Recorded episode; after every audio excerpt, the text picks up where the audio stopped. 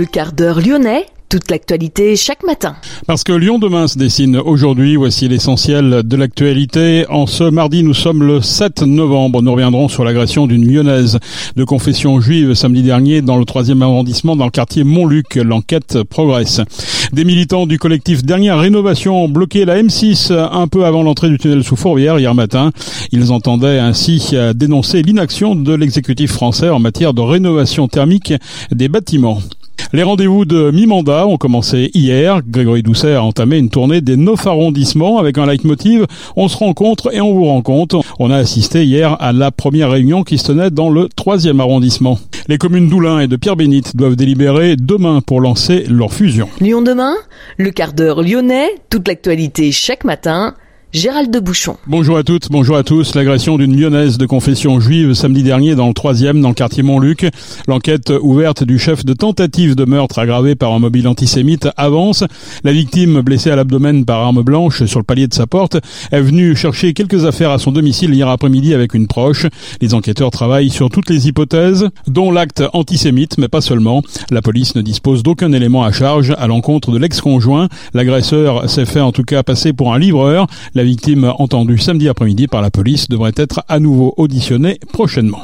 Des militants du collectif Dernière Rénovation ont bloqué la M6 un peu avant l'entrée du tunnel sous Fourvière hier matin vers 8h30. Le blocage a duré environ 45 minutes, provoquant d'importants embouteillages aux premières heures de la journée. Les sept militants ont été placés en garde à vue avant d'être libérés dans la soirée. Ils entendaient dénoncer l'inaction euh, du gouvernement français en matière de rénovation thermique des bâtiments.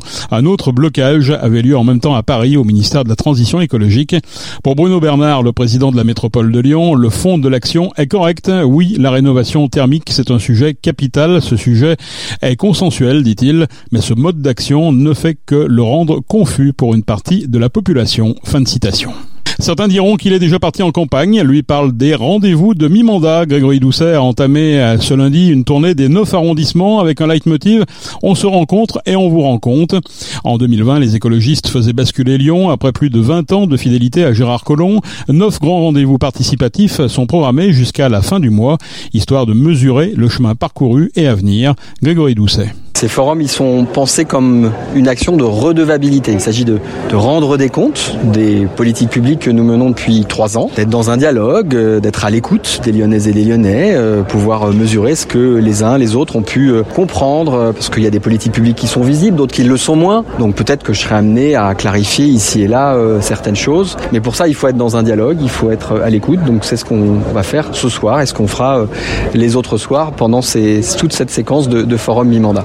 Et forcément, c'est l'occasion aussi de parler de ce qui reste à faire, des grands projets qui sont en train de se déployer sur la ville. Je pourrais vous, vous citer la, le réaménagement de la rive droite du Rhône, qui est un grand projet qu'on porte conjointement avec la métropole, qui va nous permettre de créer 3 hectares, 3 hectares végétalisés en plus euh, sur la ville, en plus des 3 hectares qu'on a pu euh, végétaliser depuis qu'on a gagné ces 3 hectares sur le bitume depuis le début du mandat.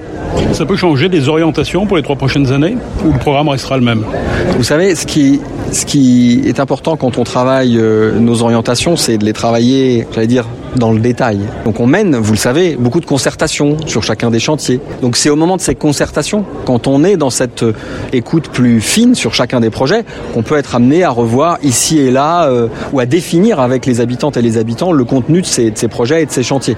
Là ici, euh, ce moment n'est pas un moment où on va tout remettre à plat pour changer les grandes, les grandes lignes. Les grandes lignes, elles ont été posées. Après, c'est leur déclinaison, mais ça, on le fait projet par projet. Je rencontre beaucoup de Lyonnaises et Lyonnais. Mais c'est souvent dans des circonstances spécifiques. Là, avec ces forums mi-mandat qui sont ouverts à tout le monde. Il s'agit de donner la possibilité à chaque Lyonnais, à chaque Lyonnaise, de pouvoir discuter de politique publique, des orientations que nous donnons à cette ville, à commencer par ce qui a été fait au cours de ces trois années, et, d'offrir cette équité de, de traitement pour l'ensemble des personnes. Pour moi, c'est important, ça fait partie de l'exercice de redevabilité. Nous avons assisté à la première réunion. La ville avait choisi la halle des sports du boulevard Vivier troisième Merle pour accueillir les Lyonnaises et les Lyonnais. Pas d'inscription, il suffit de pousser la porte pour s'inviter. Environ 200 personnes ont répondu à l'invitation, des jeunes, des familles, des seniors de tous bords politiques pour entendre le maire et surtout s'exprimer.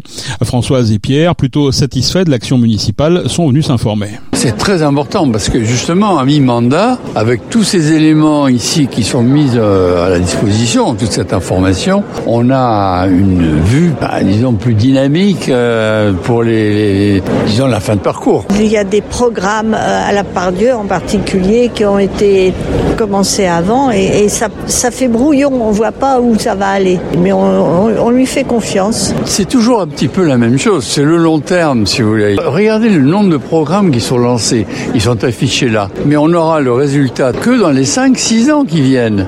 Même la part Dieu, on, on a une grande attente parce qu'il y a énormément de, de bouleversements. On aura les résultats que dans 4-5 ans. 3 ans, c'est court quand on voit l'ampleur des, des, travaux qui ont été en, commencés. Hein. Par exemple, ce soir, j'ai appris que ça sera très arboré à, la sortie de la gare de la Pardieu. Pour le moment, ah oui, pour il faut beaucoup. Voilà, faut de l'imagination là. C'est vraiment dans la durée qu'on peut espérer avoir un résultat. J'ai une certaine confiance dans ce que j'entends. Par exemple, il a quand même municipalisé l'eau. Vous connaissez les problèmes de l'eau dans les années, dans les, dans les années qui viennent. On va être confronté à de graves, graves, graves, graves difficultés. Ben, moi, j'estime que euh, la municipalisation, c'est une solution. Son témoignage n'est pas passé inaperçu. Wens s'est exprimé à plusieurs reprises. Un jeune bien habillé, pourtant sans abri. Cet étudiant est venu faire entendre la voix des sans-voix. Il a, fait beaucoup d'actions pour la ville de Lyon et on va pas le nier, il y a beaucoup de choses qu'il a, fait pour le, bien de notre ville. Mais par contre, ce que moi j'ai souhaité faire aujourd'hui, au moins, c'est qu'il puisse avoir, euh, qu'il puisse voir en fait ce qu'il voit pas forcément. Ce qu'il puisse en fait euh, comprendre qu'il y a peut-être des choses qui sont mises en place, mais il faut traiter les choses en profondeur en fait. Parce que quand il y a des personnes qui sont dans la rue et qu'ils ont à manger, ça résout pas le problème. Il y a beaucoup d'associations qui donnent à manger, il y a beaucoup d'organismes qui, qui, qui font en sorte qu'on puisse avoir le minimum. Mais ces personnes, en fait, tant qu'ils sont dehors, ils perdent la raison. Qui dit être dehors dit mauvais gestion d'argent. Qui dit être dehors dit être confronté à quoi? À l'insécurité. Qui est dehors dit en soi euh, abandonner ses études quand on est étudiant parce qu'on n'est plus préoccupé à étudier, mais on est préoccupé à aller manger, se déplacer, etc. Je pense que si on règle le problème en les donnant des logements, ça va vraiment créer quelque chose d'autre et de positif pour la ville de Lyon. Ça va régler beaucoup le, problème d'insécurité parce qu'il y a des gens qui sont sous tension, il y a des gens qui dans des bus, les gens répondent mal, ils agressent dans des, dans des organismes publics, euh, des gens ils répondent mal aux employés. Moi je pense que si on se rapproche plus de ces personnes, qu'on essaye de les écouter, cerner vraiment le problème, on pourra facilement trouver des solutions et faire en sorte que la ville de Lyon soit une ville de sécurité pour toutes les autres personnes qui y vivent et aussi enfin qu'il puisse avoir de l'égalité pour ces personnes qui travaillent, qui sont étudiantes. Ceux-là doivent pas traîner dehors, ils doivent avoir un logement. Je rentre des cours, je vais étudier dans ma tente. Il n'y a, pas de système concret qui m'aide. On a décidé de contacter le Crous par exemple. Le Crous nous a fait comprendre que non, vu que vous êtes étudiant étranger, il faut être un master 2 pour avoir un logement. Par rapport au fait que je suis dans la rue, est-ce qu'il n'y a pas des, des exonérations, des, choses qui pourront m'aider? Moi, c'est que je suis quand même dans une cas Ils m'ont dit non, il faut être un master 2 pour pouvoir avoir un logement Crous. Donc c'est ce genre d'injustice aussi que je voulais relever aujourd'hui. Parmi les critiques exprimées, la difficulté pour se loger, Wans l'a bien souligné, mais aussi les incivilités de certains cyclistes ou usagers de trottinettes envers les piétons, des critiques aussi sur la propreté, la présence de rats dans certains quartiers, des inquiétudes aussi liées au réaménagement des quartiers, la piétonisation de la presqu'île, la future avenue des Frères Lumière transformée en vélo-rue. Hélène est venue quant à elle pour représenter l'association J'aime mon chat, un quartier connu pour son standing et son art de vivre façon village. On était venu avec un sujet précis qui est un sujet qui, nous intéresse beaucoup en ce moment, c'est le, le, tracé de la voie lyonnaise 12 de la place d'Arsonval, c'est-à-dire Grange Blanche, jusqu'au boulevard Pinel avant de rejoindre Bron. Nous sommes tout à fait favorables au développement du vélo et au développement des voies lyonnaises. Maintenant, il n'y a pas que le vélo. Je pense qu'il faut aussi équilibrer les investissements et la prise en compte des besoins des habitants et équilibrer les modes de déplacement. C'est-à-dire qu'on ne peut pas penser vélo en permanence, on pense aussi qu'il faut équilibrer avec les transports en commun qu'il faut investir dans ce sens et que le vélo ne peut pas tout écraser. Et vous avez obtenu une réponse? En insistant, vous avez pu le remarquer, il a fallu beaucoup insister parce que je crois que monsieur le maire a, a quand même essayé de botter en touche.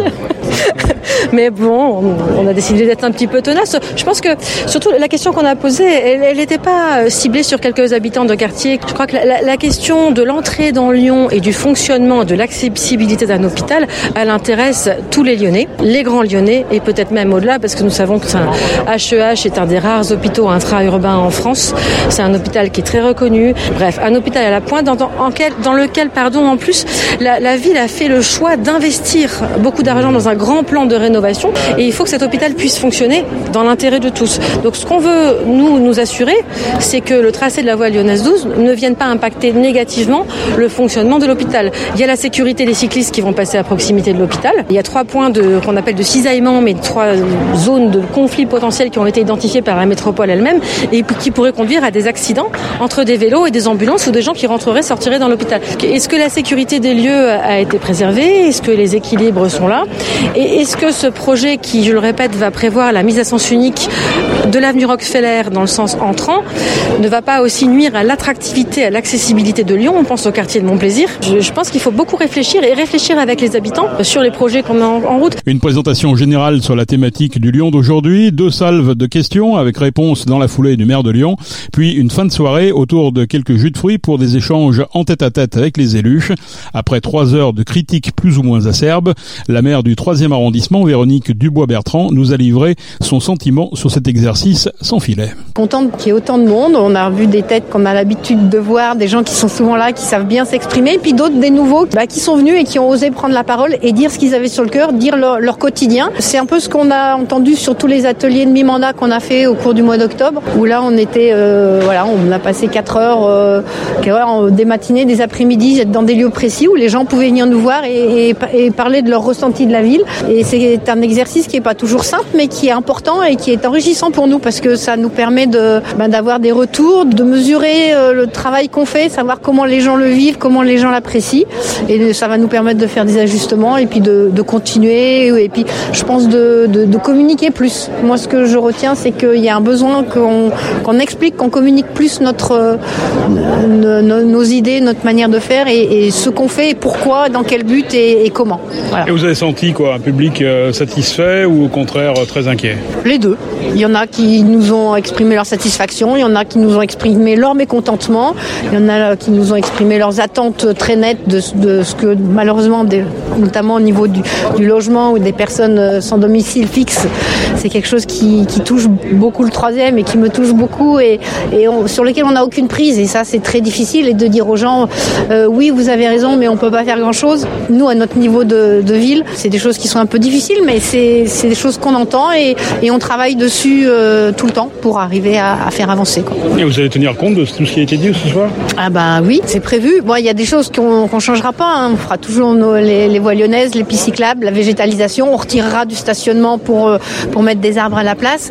Mais c'est vrai que je pense qu'il faudra qu'on ait peut-être plus de pédagogie envers les gens en leur disant, bah oui, effectivement, euh, là il y a eu évoqué euh, l'avenue Félix Faure et, et, le BHNS. Et alors ça, c'est plus la compétence métropole et Citral, mais c'est vrai qu'il y a sans doute eu un, un manque d'explication de, et de concertation. Il n'y a encore rien d'arrêté. C'est encore euh, au niveau de des études. Il y a une urgence à aller vers les, vers les habitants, les riverains, les commerçants pour leur dire, bah voilà, le projet, voilà ce que ça va vous amener. Euh, parce que c'est vrai que dès qu'on touche à la voiture et au stationnement, ça, ça inquiète énormément. Les échanges sont restés cordiaux, quelques élus d'opposition avaient fait le déplacement et ont fait une brève intervention pour rappeler que les inquiétudes des Lyonnais étaient aussi les leurs, en espérant une fin de mandat moins clivante et davantage d'écoute. Une chose est sûre, et cet exercice l'aura démontré, les projets aujourd'hui bien installés sur les machines à tisser devront faire l'objet de pédagogie pour échapper à une révolte en 2026. Les communes d'Oulin et de Pierre-Bénite doivent délibérer demain, mercredi, pour lancer leur fusion. Les maires LR des deux communes ont reçu un courrier de Bruno Bernard, le président écologiste de la métropole. Durant votre concertation, force est de constater que vous n'avez pas réussi à convaincre de l'utilité de cette fusion, écrit le président du Grand Lyon. Bruno Bernard outrepasse ses fonctions et se positionne en donneur de leçons, juge Clotilde Pouzergue et Jérôme Meroge. Ils évoquent une ingérence inacceptable.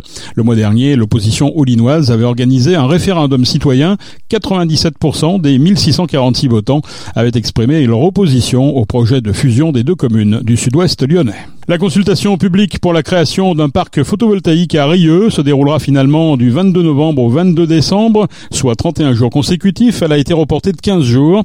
Une ancienne décharge à ciel ouvert est actuellement classée en zone naturelle. Elle a été officiellement fermée et le terrain comblé en 2004.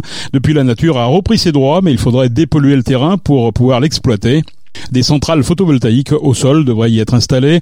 Le parc est prévu pour une production annuelle de 4,4 gigawattheures, soit l'équivalent en consommation électrique d'environ un millier de foyers. 8300 panneaux photovoltaïques devraient être installés sur la parcelle située route de Fontaine près de la déchetterie. Après enquête publique, la métropole votera une délibération actant officiellement la modification du plan local d'urbanisme. Le projet pourra entrer dans une phase de chantier, la mise en service étant prévue pour 2024, donc l'année prochaine. Fin de ce quart d'heure lyonnais. Merci de l'avoir suivi. On se retrouve naturellement demain pour une prochaine édition. Excellente journée.